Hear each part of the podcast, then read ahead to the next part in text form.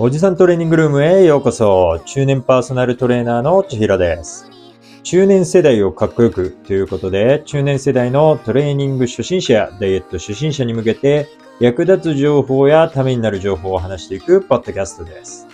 えー、本日はおじトレエピソード5ということで、パーソナルジムの裏側についてお話ししていきます。えっ、ー、と、今回が2022年、えー、最後のポッドキャストとなります。えっ、ー、と、クリスマスも終わって、あと3日で2022年も終わりです。皆さん、やり残したことはありませんか？充実した1年を過ごせましたか？えっと、僕は、えっと、今年1年本当にいろいろな変化が多かった1年となりました。まず、うん、曖昧だった自分の夢ややりたいことっていうのが結構明確になって、えっ、と、そのためにやらなくてはいけないこととかが少しずつ見え始めた1年となりました。えっ、と、ただし、いいことばかりではなく、結構悪いこともいろいろあって、えっ、と、中枢炎、えっ、と、盲腸ですね、盲腸になったりだとか、まあ、銀歯が取れてしまったりだとか、あとは、運転免許をなくしてしまったり、他には、まあ、フィジークではね、えっ、ー、と、2年連続の予選落ちっていうのを経験したりと、まあ本当に良くないこともたくさんあった1年となりました。で、それに関してはあまりに色々続いたので、えっ、ー、と、お払いにも行きました。はい。で、まあ結果、えー、1年を振り返ってみると、僕にとって大きな分岐点になったような1年になったような気はします。そしてま、一番はこうしてね、ポッドキャストを始めて、皆さんにたくさん聞いてもらうことができて、本当に毎日充実していますし、えっ、ー、と、僕のポッドキャストを、えっ、ー、と、海外から聞いてくださってる方もいらっしゃって、もう本当に嬉しく思ってます。もしその海外から、えー、聞かれてる方、この回を聞いてたら、メッセージください。はい。それでは、まあ、前段はこの辺にしておいて、えっ、ー、と、今回は、えっ、ー、と、パーソナルジムですね。パーソナルジムの裏側についてお話ししていきましょう。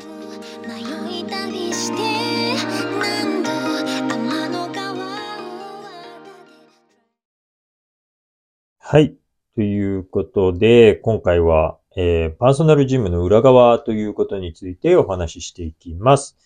えっ、ー、と、まず、あの、ジム選びっていうのに迷っている方っていうのも結構いらっしゃるんじゃないかなと思います。で、大きく分けて、ジムっていうのは2つに分かれると思ってます。で、1つがフィットネスジムですね。うん。フィットネスジムっていうのが、えっ、ー、と、例えば、ゴールドジムだとか、エニタイムフィットネスとかっていう、こう、自分で、えっ、ー、と、ジムに行って、自分でトレーニングをするようなフィットネスジムが、もう一つがパーソナルジムですね。パーソナルジム。えっ、ー、と、トレーナーさんがついてトレーニングを教えてもらいながらトレーニングするようなパーソナルジムっていう風に大きくは二つ分かれると思ってます。で、その二つの大きな違いが何かっていうと、まあ、要はトレーナーがつくかどうかっていうところなんですよね。で、実は僕以前、えっ、ー、と、まあ、大手のパーソナルジムで店長をやってました。で、えっ、ー、と、今、えー、例えばジムに通うときにパーソナルジムっていうのを検討されている方。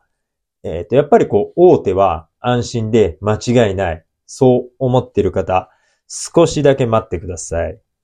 今回は、その皆さんが知らないその裏側ですね。裏側について、元店長の僕が、えっ、と、お話ししていきます。じゃあ、まず、その悪いところからお話ししていきたいと思います。で、大手のパーソナルジムっていうのは、すごくネームバリューがあります。うん。で、そのネームバリューがある代わりに、やはり料金設定っていうのは強気である場合が多いです。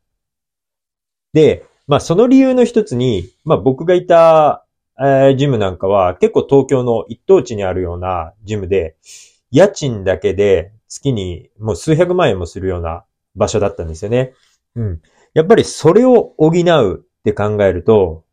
すごく多くの新規のお客様に入会していただく必要っていうのがあります。なので、もう広告っていうのもすごい数の広告を打ってました。はい。で、やっぱりその広告の内容っていうのも実際グレーなものも多かったのかなっていう印象はあります。うん、例えば、えっ、ー、と、月額いくらでパーソナルジム通えます、みたいなことは広告で書いてるんだけど、実際蓋を開けると、えー、パーソナルジムの料金を、えっ、ー、と、まあ、分割して何年かの分割にした月々の支払いがその値段だった、みたいな。で、広告をよく見てみると、隅っこの小さく隅っこの方に総額が書いてたり だとかっていう、まあそういうこともあったりするっていうのがまあ現実です。うん。で、えっ、ー、と、カウンセリングに行きます。で、カウンセリングに行って、まあ、その、えっ、ー、と、えー、カウンセリングを当日行うんですけど、例えば最後に、今日、カウンセリング当日なら、今日だとこの値段で値引きができますよっていうような、まあ、セールストークがあって、こう入会を促していくっていうような流れが、えー、結構主流なのかなっていうところを感じてます。はい。で、まあその入会、えー、だったり、そのカウンセリングっていうのはそういう感じで、こう、結構こう、推しが強いような感じで進んでいくんですけど、じゃあ、例えばその大手のジムに入会しましたってなった後、じゃあ、どういったサービスを受けるのかっていうと、やはりダイエットの方がすごく多いイメージだったので、で、やっぱり食事管理っていうのもついてきます。で、その食事管理に関しては、例えばその個人に合わせていくっていう食事管理の方法よりも、その大手のジムのやり方にその人を合わせていくっていうものがすごく多いような印象です。なので、結構この生活習慣だったり、こう、あの、ライフスタイルによっては、合わない方も結構いらっしゃったような感じがします。で、もう一つ。圧倒的に予約が取れない。これは、えっ、ー、と、大手ジムあるあるです。やっぱり、その、高い家賃を払って、その、ジム自体にもすごく維持費がかかりますので、やっぱりそれだけ多くのお客様に入会していただく必要がある。ってなると予約が殺到して、まあ、ゴールデンタイムですね。平日の夕方5時、6時から、まあ、9時ぐらいまでの間だったり、土日祝日っていうのは、えー、と、やっぱり予約が殺到する時っていうのは圧倒的に予約が取りづらい。なので、えー、と、そういった部分で、まあ、最初は週2回通って、え、これぐらいで結果が出ますよっていうようなカウンセリングを受けるんだけど、予約が取れないから、実際週2回通えないっていうようなことも多く起こる、まあ、事例の一つではあります。はい。で、もう一つは、えー、と、お気に入りのトレーナーですね。まあ自分が指名してたトレーナーだったり、お気に入りのトレーナーっていうのが、移動とか退職でいなくなってしまうっていうことなんですよね。で、これって結構問題だと思っていて、えー、実際問題で言うと、やっぱりそのトレーナーが移動によってどこか別の店舗に行ったり、県外の店舗に移動になったっていうことで、モチベーションが落ちてしまったり、やる気をなくしてしまったお客様が、えっ、ー、と、中途大会してしまう例っていうのは少なくなかったです。うん。なので、えっ、ー、と、こういった事例も、やっぱり大手だと、まあ、一般の会社と同じように移動があったりだとか、まあ、えー、転職によって退職するっていうことは起こってきますので、えー、こういうことが全然あるっていうのは、えー、正直、え問題の一つ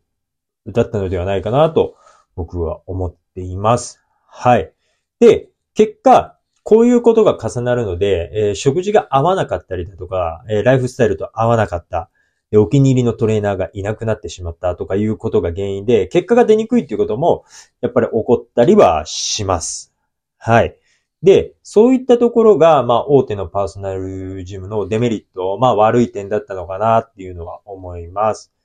で、次に、良かった点です。良かった点。はい。良かった点で言うと、やはり大手のパーソナルジムっていうのは設備が整ってます。うん。えー、器具のえー、種類も多かったりだとか、使える器具、マシンの設備っていうのがすごく整ってたりっていうのは、やはりあります。はい。で、あと、やっぱりその設備面で言うと、えっ、ー、と、ジムの設備だけではなくて、やっぱりその更衣室であったり、シャワールームっていうのも、とても充実してて、綺麗な場所っていうのが結構多いです。で、やはりその辺も完全個室になっていて、あの、完全にプライベート空間で、えー、別のお客様と、え顔を合わせないような状態で、えっ、ー、と、シャワールームだったり、え更衣室っていうのも使用できて、さらにその、えー、タオルだったり、えー、ウェア、シューズっていうのも、えー、無料レンタルがあって、手ぶらで行けるっていうメリットも、やっぱりあったりはします。はい。で、まあそういった設備面も、まあ一つなんですけど、他で言うとやっぱりアクセスの良さですね。まあ駅から近かったりだとか、まあその、すごい中心街にすごく近かったりだとかっていうところで、アクセスの良さっていうのも、やはり、えっ、ー、と、大手ジムでは結構あるので、通いやすいっていうのも一つあるかもしれません。で、あともう一つ、これ意外と使われてない方も多いんですけど、例えば仕事の事情とかプライベートで引っ越しをしなくてはいけなくなったってなった時に、例えば県外への移動であったり、まあ、えー、っと、その地域での引っ越しでも同じなんですけど、その拠点が変わってしまった時っていうのに、遺跡っていうのができたりするんですよね。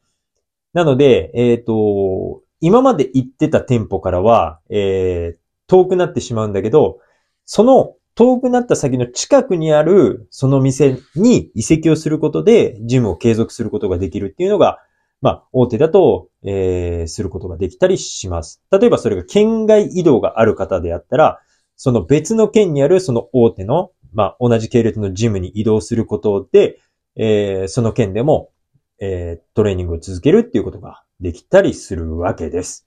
はい。で、こういったところっていうのは、やはりこの大手ジムならでは、うん、大手ジムだから、えー、できるっていうところではないかなっていうのは思います。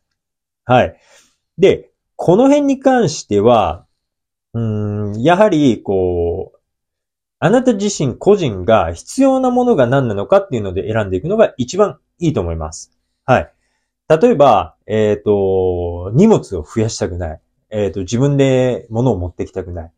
で、それができるのであれば、多少金額を払ってもいいっていうのであれば、えっ、ー、と、大手がすごく合っていると思いますし、逆にコストを下げたいだとか、トレーナーを絶対固定したいってなると、そうじゃない、えー、ジムを選ぶことも、えー、一つ大切なのかなと思います。なので、今こう、ジム選びに迷ってる人っていうのを参考になればいいのかなと思いました。で、えっ、ー、と、逆にパーソナルジムとフィットネスジムで迷ってる方だと、えっ、ー、と、自分でどの程度トレーニングができるのか、トレーニングの知識があるのか。例えば、そのメンタル面の、えー、部分で考えるのもいいと思います。一人で続けるのが得意な人。もしくは、一人で続けることが苦手な人であれば、パーソナルジムでトレーナーにモチベーションを維持してもらうことで、トレーニングを継続していくっていう方法も一ついいのかなとは思います。はい。で、本当にこのジム選びっていうのはすごく大切で、ジム選び一つで結果っていうのも大きく変わってきてしまうので、まあ、いろんな意見に流されずにね、本当にいいと思ったものを選ぶようにしていくといいと思います。結構そのパーソナルジム迷ってる方っていうのが、えっ、ー、と、カウンセリング無料とか、こう、初回、えー、体験トレーニング無料っていうので、とりあえず行ってみようかなっていうので行って、えっ、ー、と、行ってカウンセリングを受けたら結構推しが強くて、なんかその、推しが強すぎてそれに負けて契約しちゃったっていうパターンは本当に少なくないので、本当にそういうのに流されずに自分がいいと思ったものを、えー、契約していくっていうのが絶対いいと思うので、その辺は、えっ、ー、とね、あの、流されないように意志を強く持って、で、そう、自分のね、合うもの、自分の求めているものっていうのを選ぶようにしていきましょう。はい。ということで、まあ、そのジム選びだったり、その、パーソナルジムの裏側っていうのを知ることで、やっぱり自分にどういうジムが合ってるかっていうのをしっかり把握することで、まあ、自分の結果プラス自分の合うものっていうのを選んで、えっ、ー、と、自分の理想の体っていうのを手に入れられるようにね、えー、しっかりとトレーニング楽しみながらやっていきましょう。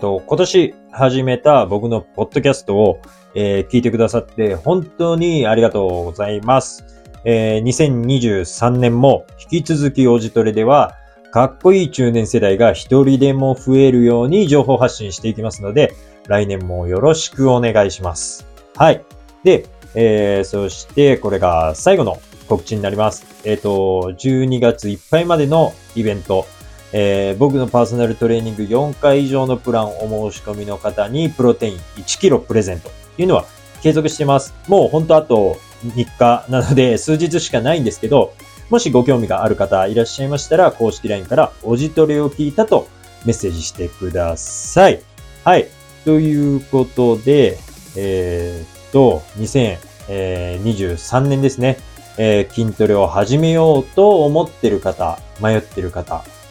僕自身30歳で筋トレを始めて、後悔したことっていうのは一つもありません。はい。筋トレっていうのは、積み重ねれば必ず体っていうのが答えてくれます。で、もし不安なことだったり気になっていることっていうのがあれば、本当に気軽に、え、聞いてください。必ずお答えしますので。